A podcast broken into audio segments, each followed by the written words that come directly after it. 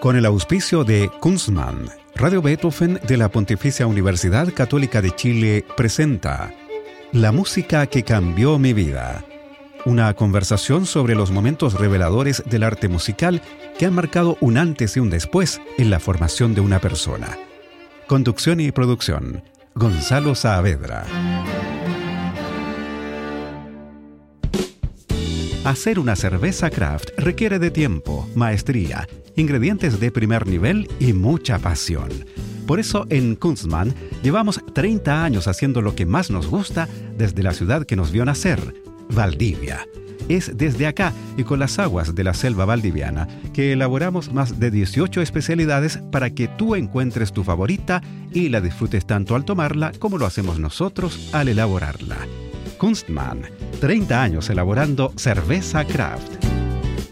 ¿Cómo están? Bienvenidas y bienvenidos a este programa en el que hablamos de aquellas piezas que han marcado un antes y un después en la formación de nuestras entrevistadas y entrevistados. Hoy tenemos a un joven músico chileno, el violinista Bastián Loewe. ¿Cómo estás, Bastián? Muy bien. Gracias, Gonzalo, por la invitación y por hablar contigo. Muy, muy contento de estar acá y participar de este programa que, que es tan lindo. Muy bien, ¿no? Muchas gracias a ti por, por, aceptar nuestra invitación. Nos conectamos con Bastián desde Tarifa, en España, donde está pasando unos días de vacaciones, justo antes de llegar a Chile y tocar mañana en, la parroquia Los Castaños de Vitacura y la próxima semana en Panguipulli. Vamos a dar los datos de esos conciertos al final de este programa. Bastián Loewe nació en Santiago en 1991, hijo del viola y profesor de física de la Universidad Católica Marcelo Loewe y nieto de chelistas, y es uno de los mejores violinistas chilenos de su generación. Comenzó sus estudios de violín en el Instituto de Música de la Universidad Católica con un único profesor, el maestro Enrique López Sibels, con el que estuvo 12 años. ¿Y a qué edad empezaste entonces, Bastián? Comencé a los 6. A los 4 comencé a pedir que quería tocar violín y a los 6 finalmente resultó. Y luego partiste a Berlín, donde estudiaste en la prestigiosa Hochschule für Musik Hans Eisler y obtuviste el bachelor en la clase de Eva Cristina Schönweiss antes de continuar tu formación en la Hochschule für Musik Basel en Basilea, Suiza, con la profesora Bárbara Doll, e hiciste un máster en interpretación y otro en interpretación especializada como solista. Para la realización de estos estudios, fuiste becado en Chile por los amigos del Municipal, la Fundación Ibáñez Atkinson y el Ministerio de la Cultura, así como también varias becas europeas. Durante 2021 y 2022 fuiste uno de los 10 seleccionados para participar en el Concertmaster Artist Diploma en la Academia Stauffer en Cremona, en Italia. Y gracias a este programa pudiste estudiar con los concertinos de la Filarmónica de Viena, de la Orquesta Marinsky, de la Orquesta del Concertgebouw de Ámsterdam, de la Orquesta Sinfónica de la Radio de Baviera, de la Orquesta de la Academia Nacional Santa Cecilia, de la Staatskapelle de Berlín, de la Orquesta de Cámara de Europa y la Orquesta Sinfónica de Lucerna. ¿Qué dirías tú que es lo más importante que aprendiste de todos esos maestros, Bastián? Bueno, esa pregunta es muy difícil de, de responder. Si te lo tuviese que resumir en una frase, es trabajar duro, disciplina, inteligencia, claridad en, lo que uno quiere lograr, perseverancia, por supuesto, y mantenerse verdadero hacia su, su naturaleza, hacia qué es lo que uno le llama la atención, qué es lo que uno quiere hacer con la música. Y quizás también dejar a un lado el, los egos. No olvidarse que la música no está ahí para el autocelebramiento de sus logros, sino que es para transmitir algo.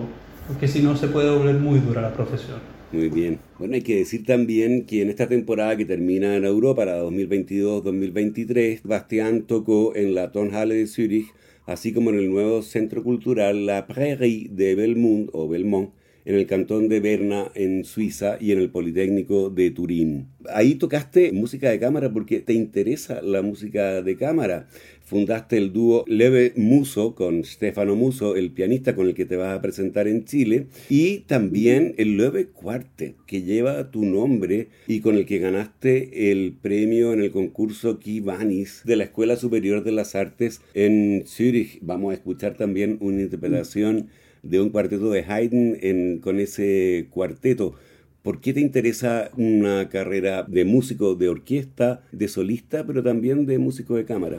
Bueno, o sea, ya muy joven siempre me costaba mucho, o sea, para mí la música es demasiado grande como para, para concentrarse en un ámbito, ¿no? Y, y he tenido la oportunidad y he podido desarrollar mi carrera de una manera en la que efectivamente tengo un poco un pie en, en cada área posible. Y es porque me encantan todas y, me desenvuelvo bien en todas, porque tú sabes, ¿no? la, rutina es, lo peor que le puede pasar a un artista, ¿no? cuando uno comienza a tener una, una, una especie de trabajo de oficina con la música, el, es difícil recuperar la, la curiosidad, ¿no? y, y, por ejemplo tocar una sinfonía de Brahms en una orquesta es, es una, es una sensación que, que, es incomparable a la sensación que te da tocar un cuarteto de Haydn y las dos son igualmente bellas, ¿no? pero son preciosas. Y tocar de solista es de nuevo otra cosa y las tres son igual de gratificantes.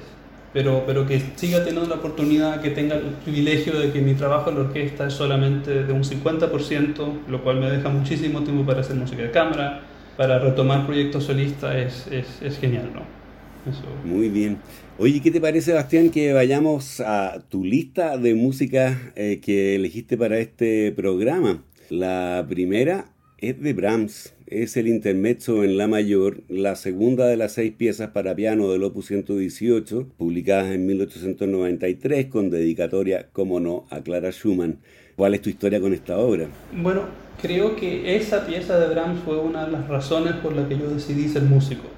Bueno, yo tuve la suerte de, nacer en una familia muy musical, tú ya lo mencionaste, donde la música era parte del día a día, ¿no? Mi padre hasta el día de hoy, antes de, irse a la universidad, estudia viola todos los días una hora y media y siempre todos los días a las, a las siete y media comienza a sonar el radio Beethoven y, y, no me acuerdo muy bien en qué contexto fue, no me acuerdo si fue la universidad que lo mostró un profesor en una clase o si fue mi papá que, que trajo un CD, creo que era de Raúl, y dijo, mira, estas son mis piezas favoritas porque Imagínate también esa edad, o sea, presentar a un adolescente esa pieza es, es casi un atentado a la sensibilidad, ¿no?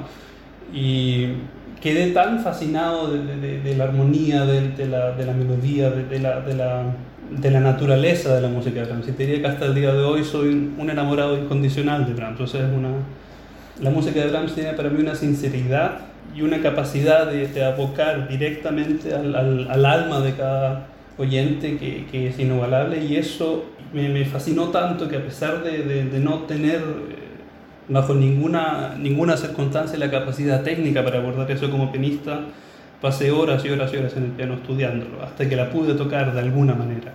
Pero esa es mi historia con el Intermezzo 2 de Brahms. Hasta el día de hoy la toco cuando, cuando me da nostalgia. Muy bien, escuchemos entonces este intermezzo en La mayor de Johannes Brahms que es la segunda de las seis piezas para piano del opus 118. Tiene la indicación de Allegro non assai ma molto appassionato. Y la interpretación que eligió Bastián es la del pianista rumano Radu Lupu en un registro de 1978.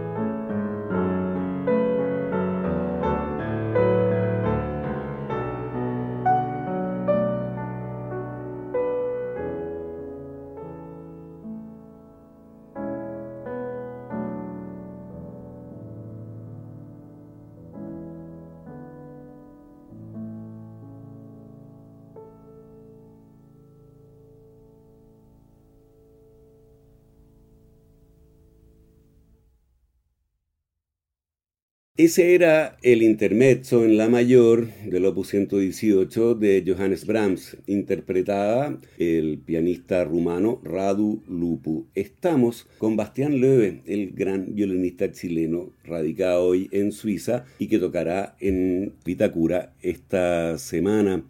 La siguiente hora que tú elegiste, Bastián, es Bach es el largo de la sonata número 3 en Do mayor, catálogo de las obras de Bach 1005. Sabemos que el manuscrito de las seis sonatas y partitas para violín solo es de 1720, pero es evidente que Bach pudo haber empezado estas obras antes de esa fecha. ¿Cuál es tu historia con esta pieza, Bastián?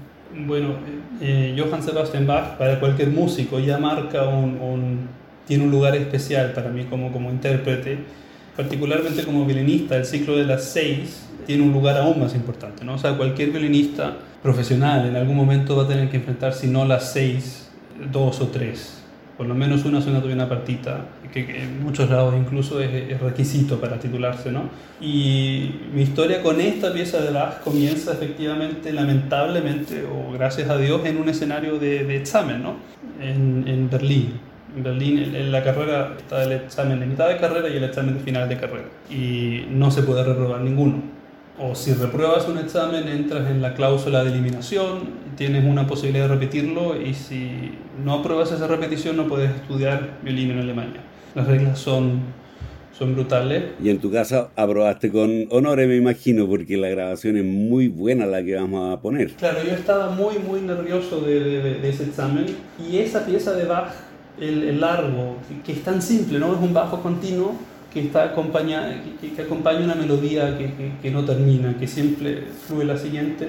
La belleza de una cosa tan simple y a la vez tan compleja ayuda a uno como violinista el hecho de, tener la posibilidad de tocar como un pianista solo y realmente ser el, que decide qué es lo que cualquier cosa pase y, aprender a dejar las cosas pasar también, ¿no? porque si uno controla mucho en Bach, no, no fluye, es lo que lo que me marcó y por eso que esa pieza marca un antes y un después, porque fue la primera pieza de Bach con la que entendí cómo había que trabajarlo y me ha acompañado hasta el día de hoy tan fielmente que, es mi, mi preferido, mi encore preferido después de tocar como solista. Muy bien, bueno, escuchemos entonces el largo de la sonata número 3 en Do mayor de Johann Sebastian Bach. Interpreta nuestro invitado de hoy en la música que cambió mi vida, Bastián Loewe.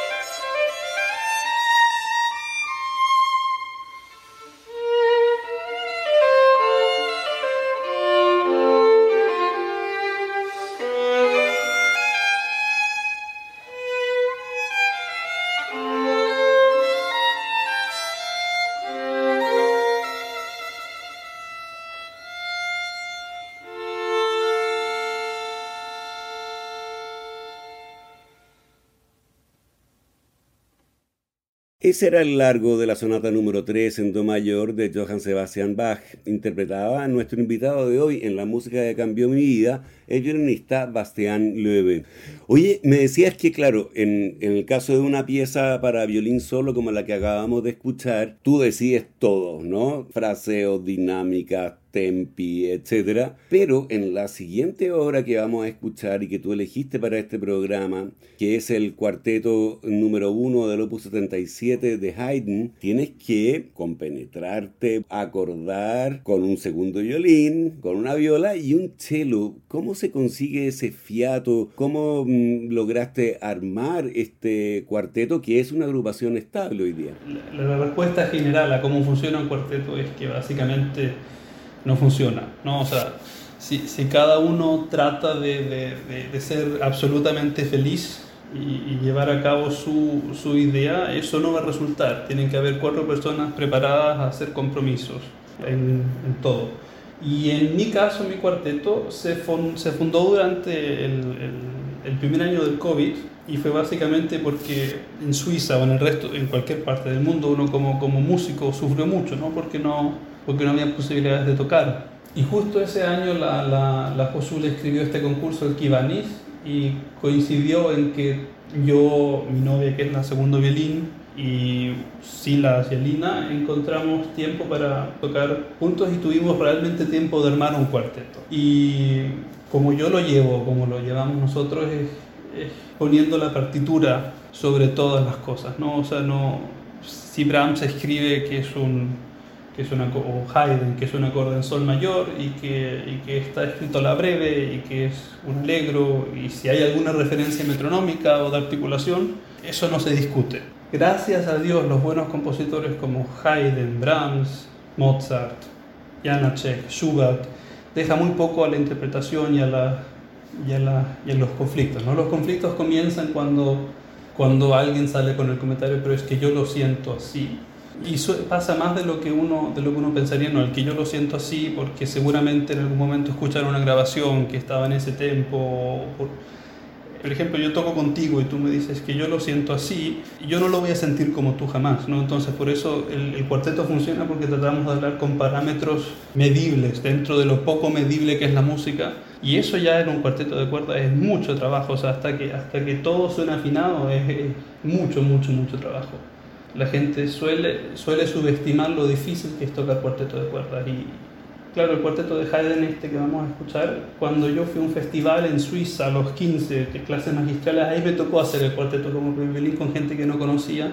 Y lo único, o sea, al final salió y fue una experiencia muy, muy linda también porque no tenía idea de lo linda que podía ser la música para cuatro personas. Eso, o sea, el contenido que tiene la literatura para cuarteto de cuerdas es una cosa, para mí, es la literatura más bella que hay.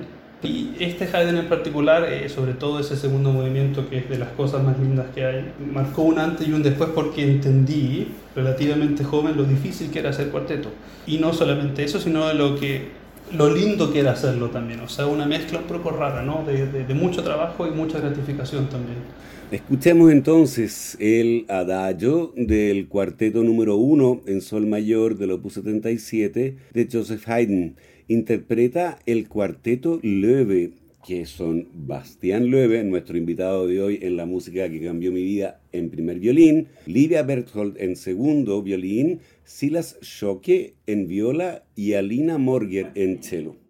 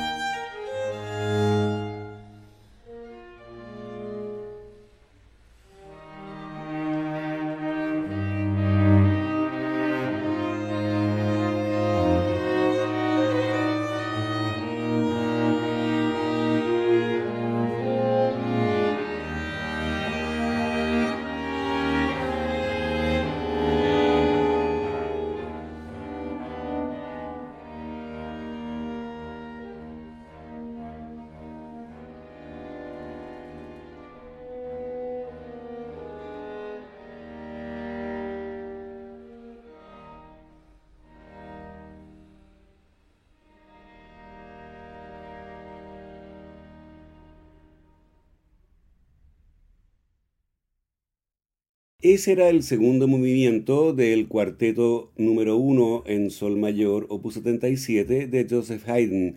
Interpretaba el cuarteto Loewe, liderado por nuestro invitado de hoy en la música que cambió mi vida, Bastián Loewe. Hacer una cerveza craft requiere de tiempo, maestría, ingredientes de primer nivel y mucha pasión. Por eso en Kunstmann llevamos 30 años haciendo lo que más nos gusta desde la ciudad que nos vio nacer, Valdivia. Es desde acá y con las aguas de la selva valdiviana que elaboramos más de 18 especialidades para que tú encuentres tu favorita y la disfrutes tanto al tomarla como lo hacemos nosotros al elaborarla. Kunstmann, 30 años elaborando cerveza craft. La siguiente obra que eligió Bastián, bien distinta, nos cambiamos de siglo, eh, llegamos al siglo XX, concretamente a 1935, con el concierto para violín número 2 en sol menor de Sergei Prokofiev. ¿Qué historia tienes con esta obra, Bastián? O sea, Prokofiev para mí, para mí siempre ha tenido un, cierto grado de brujería, que es lo que yo llamo en la música, ¿no? Eh, su estilo de composición tan caricaturesco, de tan simple de alguna manera, o sea, en el sentido de que el clasicismo, de alguna manera el neoclasicismo, de, de, volver a la simplicidad de la melodía y agregarle sus cosas, ¿no?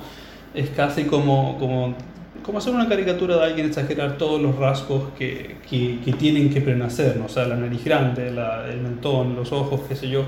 Y este concepto en particular, eh, desde la primera vez que lo escuché, me, me, me fascinó y, ese, comienzo de, donde el mi bemol y el do sostenido, los intervalos cercanos, eh, esa línea, el, el que se, un poco el desfase, ¿no? de que cada vez la métrica es falsa, de que uno piensa que es un cuatro cuartos, pero es un cinco cuartos, un seis cuartos, siete cuartos, y después cuando, cuando ya al final, cuando se vuelve loco y comienzan esos pasajes de, de, de cuartinas que son básicamente virtuosismo puro y duro, y así el concepto es de, esas obras que yo creo que, que, hay que escuchar y que no se toca mucho lamentablemente.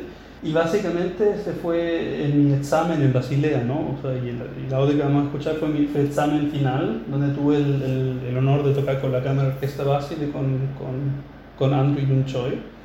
Y eso, y, y, lo otro es que el concierto tendría que haber sido mi, mi debut profesional con la Sinfónica del 2019. Y lamentablemente por, el estallido social y después por supuesto por la pandemia, no hemos podido recuperar esa fecha, pero estoy en contacto con la Sinfónica y esperamos luego ya recuperar esa fecha, ¿no? Pero, y bueno, ahora no lo vamos a escuchar, pero, pero el, el, este concierto particular de Prokofiev tiene uno de los segundos movimientos más bellos que hay en la literatura para violín y orquesta, y, ahí se nota también el humor de de Prokofiev, ¿no? que escribe ese, ese, segundo movimiento tan lírico, tan enamorado de alguna manera, básicamente Julieta en Romeo y Julieta. Y después termina el concierto con unas, con unas castañuelas y una danza española que es bien vulgar, de hecho, ¿no? O sea, y eso demuestra para mí el, el, el, cinismo, la ironía de Prokofiev, que, que no tan depresivo como Shostakovich, pero más o menos en la misma dirección. ¿no? Tenía un cierto humor, o sea, se escucha en su música, es simplemente muy, muy, muy única. Muy bien, bueno, escuchemos los primeros minutos del primer movimiento del concierto para violín número 2 en sol menor, opus 63 de Sergei Prokofiev. Interpreta a nuestro invitado de hoy en la música que cambió mi vida, Bastián Loewe, con la Orquesta de Cámara de Basilea dirigida por Andrew Choi.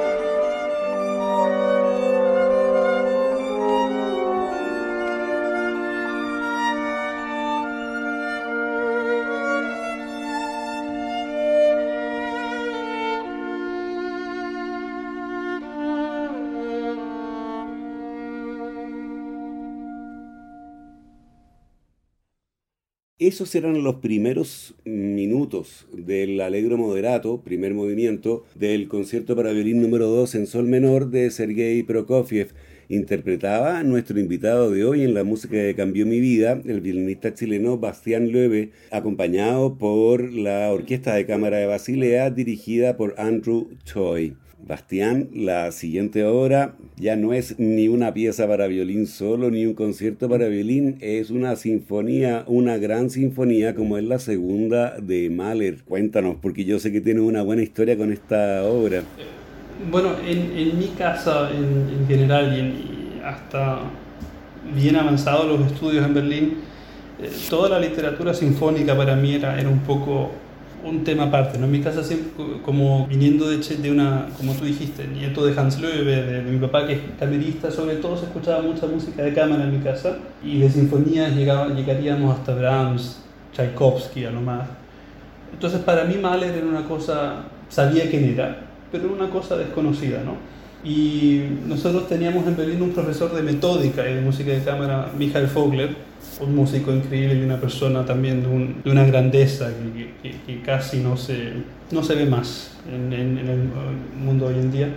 Y de alguna manera se formó un grupo de alumnos y que se entendía muy bien con él y comenzamos a ir a tomar café a su casa. Y básicamente el objetivo de esas, de esas reuniones era, era hablar de la música, ¿no? Porque, porque cuando uno estudia y uno está enfrascado en, su metro cuadrado, en perfeccionarse, se olvida, de, lo, de la infinidad de esta arte, ¿no? O sea, lo que a mí me maravilla de la música es que es eh, la posibilidad de hacer cosas infinitas, no es algo con, que es medible, ¿no? O sea, a pesar de que hay que medirla, no es medible al fin y al cabo.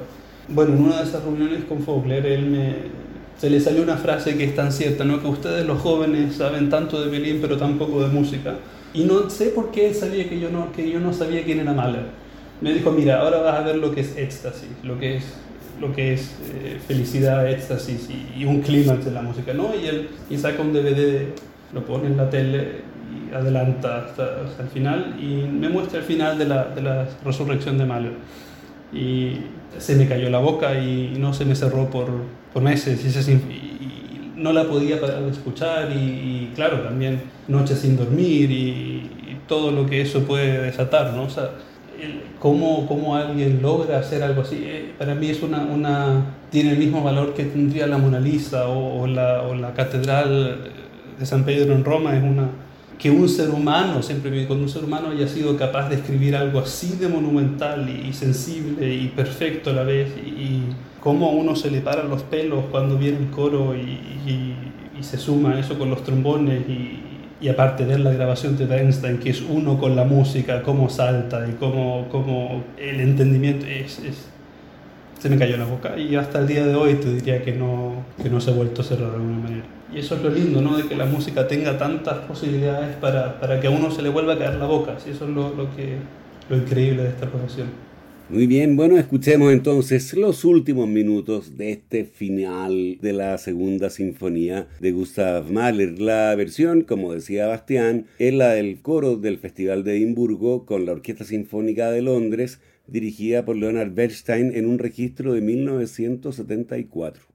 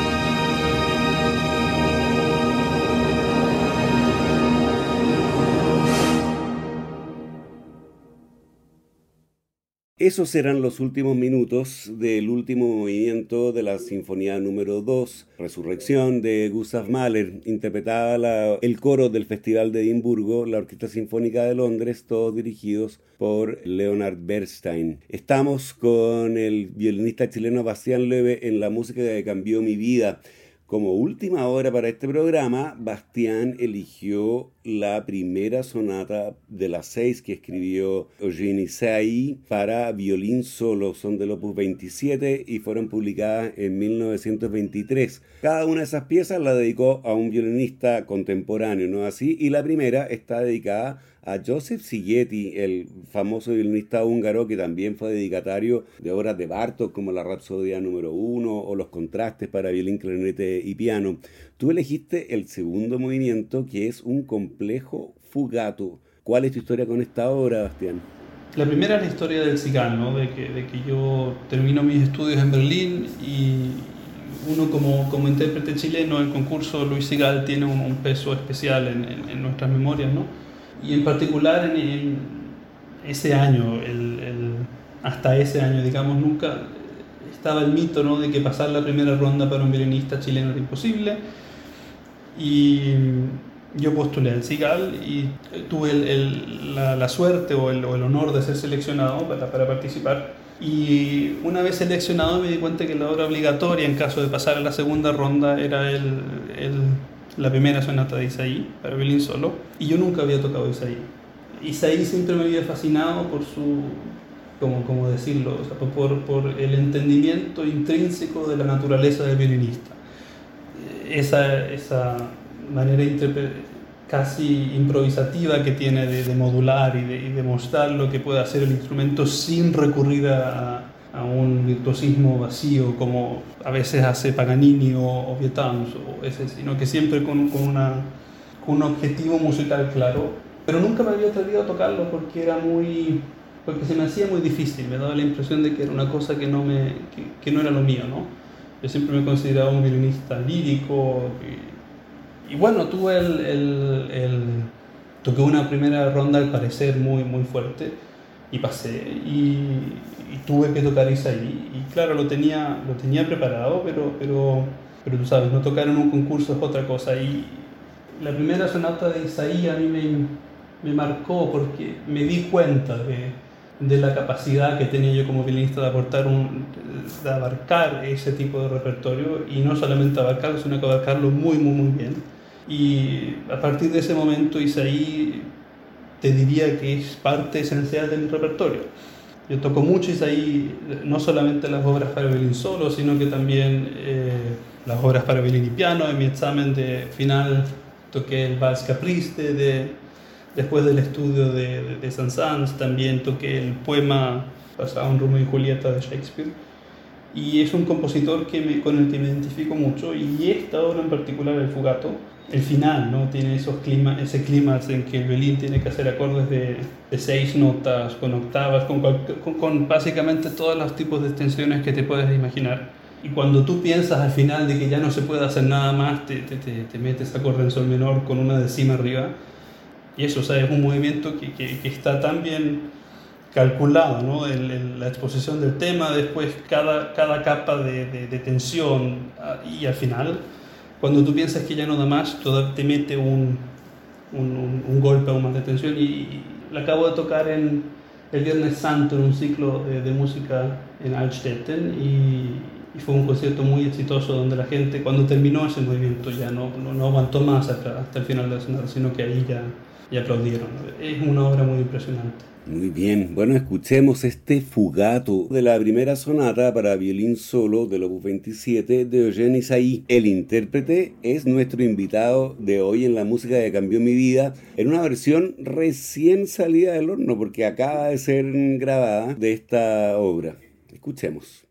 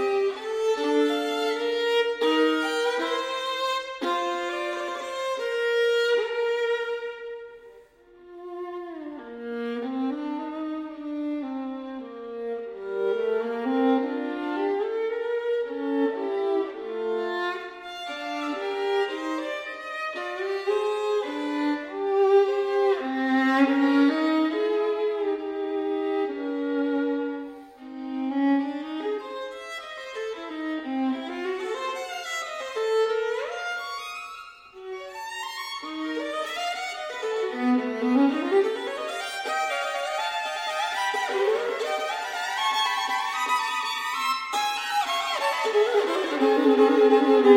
you.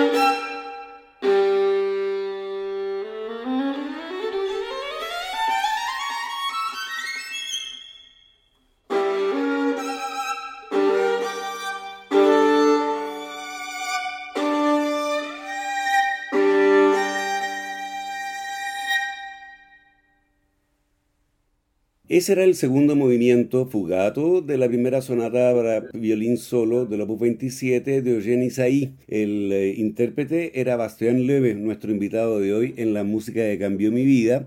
Y Bastián mañana se presenta en la parroquia Los Castaños de Vitacura con un programa que ya nos va a comentar y la próxima semana, el jueves 3 de agosto a las 19 horas, en el Teatro Educativo de las Artes de Panguipulli.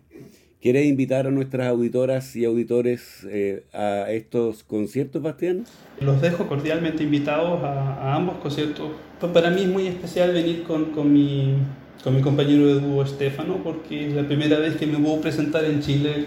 Cuando uno trabaja dos años tocando siempre con el mismo pianista, o más en nuestro caso, cuatro, hay una cierta complicidad y entendimiento de la partitura que creo que se transmite mejor, ¿no? O sea, un dúo fijo, un, un ensamble fijo siempre tiene esa, esa mentalidad. Partimos con el gran dúo de Franz Schubert. Después creo que hacemos un estreno en Chile, de ese estoy casi seguro que es estreno, que es la Suite Opus 6 de Britten para violín y piano, que es una provocación tras otra, pero es básicamente muy divertida de escuchar. Y terminamos con un, con un all-time favorite, que es la sonata de Fauré, que básicamente, o sea, como suena, es básicamente un hombre o una persona extremadamente enamorada que no puede dejar de pensar en, en la otra persona, ¿no? O sea, muy intensa, muy romántica. Y por supuesto tenemos también un par de chugas de, de encores preparados para que no se lo pierdan. Creo que es una, una experiencia bonita. Muy bien. Bueno, muchas gracias Bastián por esa invitación y por esta entrevista. De verdad ha sido muy interesante conversar contigo y estaremos muy atentos, por supuesto, a estos conciertos mañana en Vitacura y la próxima semana en Panguipulli. Y a ustedes los dejamos convidados para una nueva versión de este programa el próximo lunes a las 20 horas. Recuerden que pueden escuchar este capítulo y los otros que han sido emitidos en forma de podcast en nuestro sitio web betofnfm.cl y también en Spotify buscando la música que cambió mi vida. No dejen nuestra sintonía porque ya viene puro jazz con nuestro amigo Roberto Barahona. Muy buenas noches. Hacer una cerveza craft requiere de tiempo, maestría, ingredientes de primer nivel y mucha pasión. Por eso en Kunstmann llevamos 30 años haciendo lo que más nos gusta desde la ciudad que nos vio nacer, Valdivia es desde acá y con las aguas de la selva valdiviana que elaboramos más de 18 especialidades para que tú encuentres tu favorita y la disfrutes tanto al tomarla como lo hacemos nosotros al elaborarla. Kunstmann, 30 años elaborando cerveza craft. Con el auspicio de Kunstmann, Radio Beethoven de la Pontificia Universidad Católica de Chile presentó La música que cambió mi vida una conversación sobre los momentos reveladores del arte musical que han marcado un antes y un después en la formación de una persona. Conducción y producción, Gonzalo Saavedra.